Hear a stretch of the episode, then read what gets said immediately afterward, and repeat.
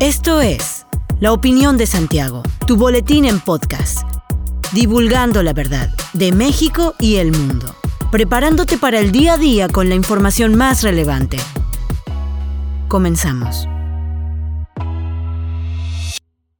Buen día, bienvenido a la opinión de Santiago, una dosis breve de información para arrancar el día con lo más relevante a nivel nacional e internacional. El presidente Andrés Manuel López Obrador afirmó que los artistas e intelectuales que se han pronunciado contra la construcción del tren Maya fueron utilizados y que detrás de esta campaña se encuentran personas como Claudio X González. En su conferencia matutina, el mandatario federal comentó que los artistas que se han sumado a la campaña hashtag Sélvame del tren son adversarios a su gobierno y que algunos de ellos están muy desinformados. Negó que la construcción del tren Maya implique destruir la selva y que únicamente será afectada una brecha de máximo 50 kilómetros explicó que en la ruta del tren Maya serán sembradas 200.000 hectáreas de árboles y que en los 1.500 kilómetros de ruta serán sembradas de lado a lado hileras de árboles que dan flor, como el Guayacán, el Maculi y el Flamboyán anunció la creación de tres parques naturales, uno en Tulum, donde se destinará un aeropuerto de la Secretaría de Marina de 200 hectáreas, y tres predios más colindantes para completar 1.000 hectáreas y que formarán el Parque del Jaguar. Cerca del Uxmal será construido otro parque de 2.200 hectáreas que será el nuevo Uxmal, donde el mandatario afirmó que van a reforestar y bardear para conservar el medio ambiente y que su construcción estará a cargo de la Secretaría de la Defensa Nacional. Y el tercero, que será la ampliación de la Reserva Natural de Calakmul, con alrededor de 10 3.000 hectáreas más.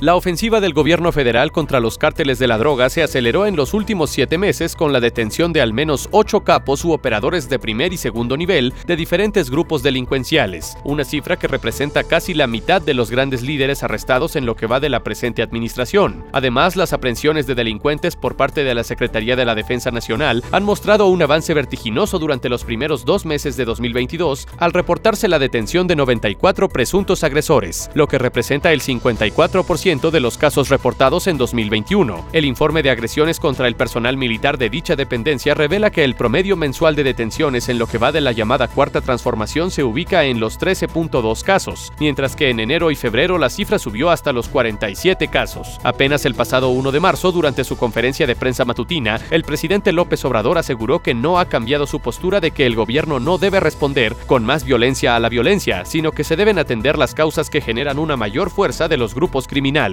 el gobernador del estado, Mauricio Curi González, aseguró que sí habrá reingeniería en las rutas del Querobús en cuestión de días para hacer el anuncio de los cambios que implican nuevas rutas, más frecuencias, más camiones y más carriles confinados. En entrevista, el mandatario aseguró que se trabaja todos los días en el análisis de cuáles son los cambios que se requieren para satisfacer la demanda que tienen los usuarios de la zona metropolitana. Ante los reclamos de los usuarios, que todos los días reportan tiempos largos de espera en los paraderos o la falta de rutas adecuadas, el mandatario reiteró que existe el compromiso por mejorar el servicio de transporte público. En todo Querétaro se recibieron 1.784.990 papeletas para llevar a cabo el próximo proceso de revocación de mandato, este 10 de abril en las casillas electorales que serán instaladas por el Instituto Nacional Electoral. Desde el pasado 22 de marzo, los distritos 1, 2 y 4 recibieron los paquetes con las respectivas papeletas para comenzar con el conteo, sellado y posterior enfajillado. Del mismo modo que en los procesos electorales de 2021, tanto para la elección de presidentes municipales, gobernadores y diputados federales y locales, los paquetes electorales son entregados a las juntas distritales para luego ser distribuidas en las sedes en las que se instalarán las casillas el día de la elección. Las papeletas en las que la ciudadanía emitirá su opinión respecto a la pregunta de si el presidente de la República, Andrés Manuel López Obrador, debe permanecer o no en su cargo, serán contabilizadas y selladas una por una por los CAE para garantizar la autenticidad de la documentación.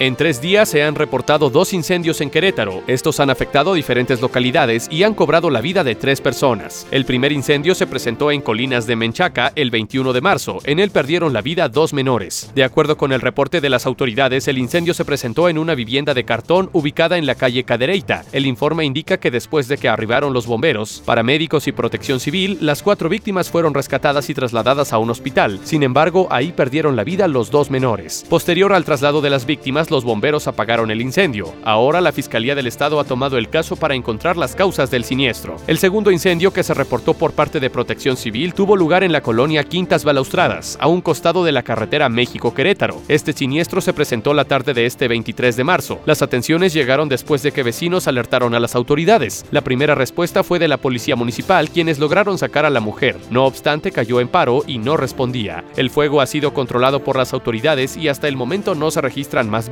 ni daños que vayan más allá del domicilio en donde inició. Hasta aquí la información de hoy. Regresa mañana para otra pequeña dosis con las noticias más importantes. Mantente bien informado con la opinión de Santiago. Encuéntranos en Facebook, Instagram y TikTok como arroba la opinión de Santiago. Hasta la próxima. La opinión de Santiago. Comprometidos con la verdad.